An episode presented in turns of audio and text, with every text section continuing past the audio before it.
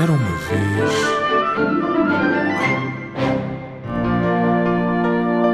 Lenda das Rosas. Esta história aconteceu no tempo dos reis.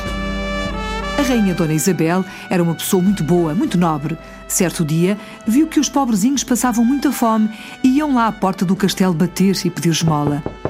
Por favor, não tem qualquer coisinha para comer ou uma moeda para comprar um pão? E ela comovia-se sempre, sempre muito. Ia sempre dar-lhes o pão e eles voltavam lá todos os dias a bater à porta. Iam vários e ela dava sempre, sempre, sempre, sempre. O rei Dom Dinis não queria que ela desse porque estava a gastar muito dinheiro do reino em caridade. Então zangou-se com ela e proibiu-a de continuar a dar esmola.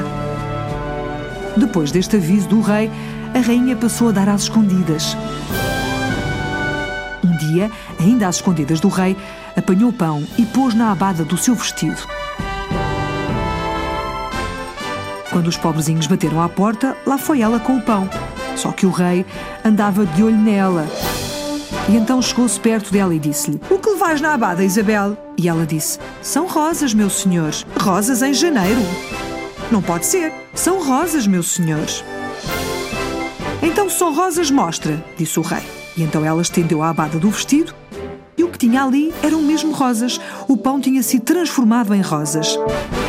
Este episódio ficou conhecido como O Milagre das Rosas.